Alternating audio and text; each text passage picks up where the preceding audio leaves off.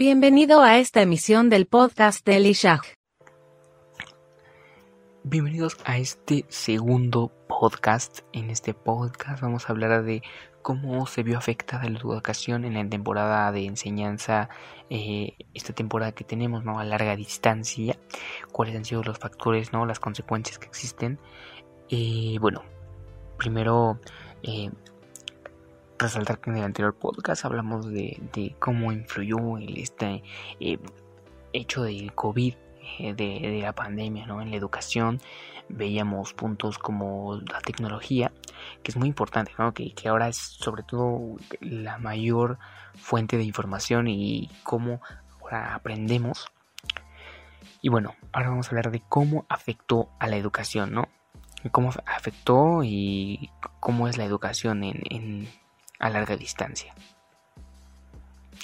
Bueno, uno, de los puntos que me pareció muy importante fue el hecho de que estas condiciones de aislamiento hizo que los aprendizajes que, nosotros adquirimos sean más pobres y que hagan brechas eh, que ya de por sí existían y hace que estas brechas de aprendizaje sean aún más grandes porque, claro, a ver, eh, una cosa era como lo hacíamos presencialmente, que los profes, o sea, literalmente el profe podía ver si tú estabas poniendo atención a la clase, que el profe podía, pues, ahí, ¿no? Orientarte eh, si tienes una duda en el momento.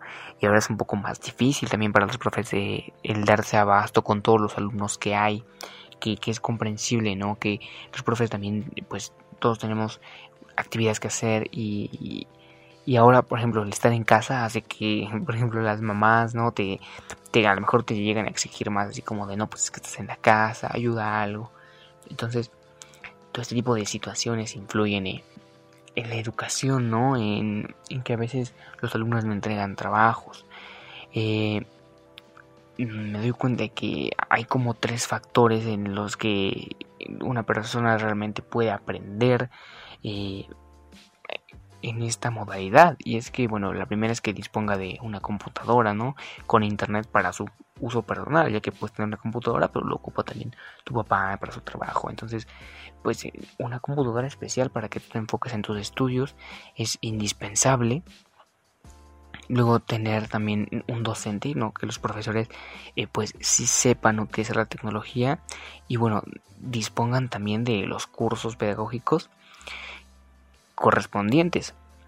Y bueno, el último es también tener una familia con un nivel educativo eh, bueno y que de ellos tengan tiempo también para, para ayudarte en el aprendizaje. Y que yo lo veía, ¿no? Por ejemplo, con un sobrino que tengo, como su mamá lo ayuda, ¿no?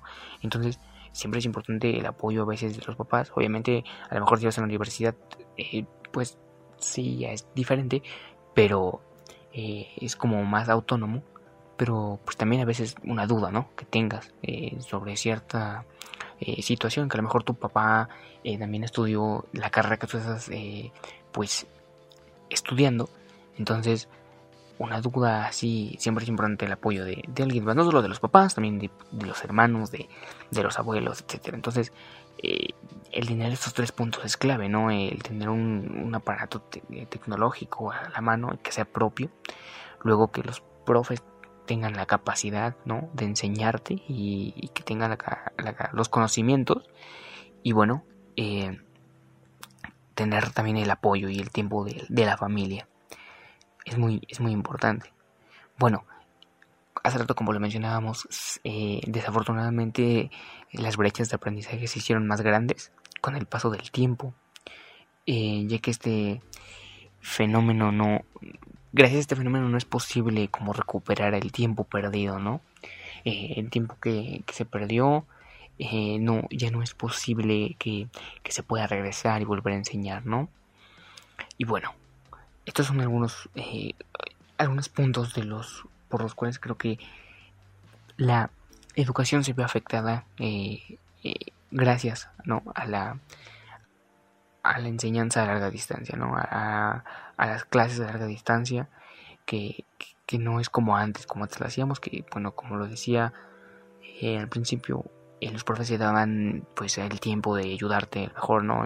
De forma presencial y aunque no, o sea, aunque parezca raro es diferente, ¿no?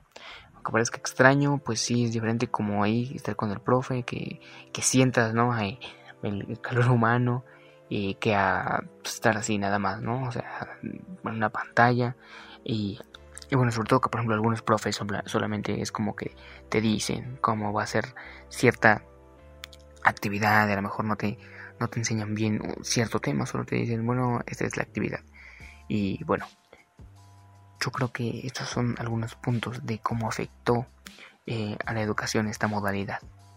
Así que esto es todo por este podcast y esperemos tu asistencia en el próximo podcast que será los desafíos de los alumnos en esta cuarentena.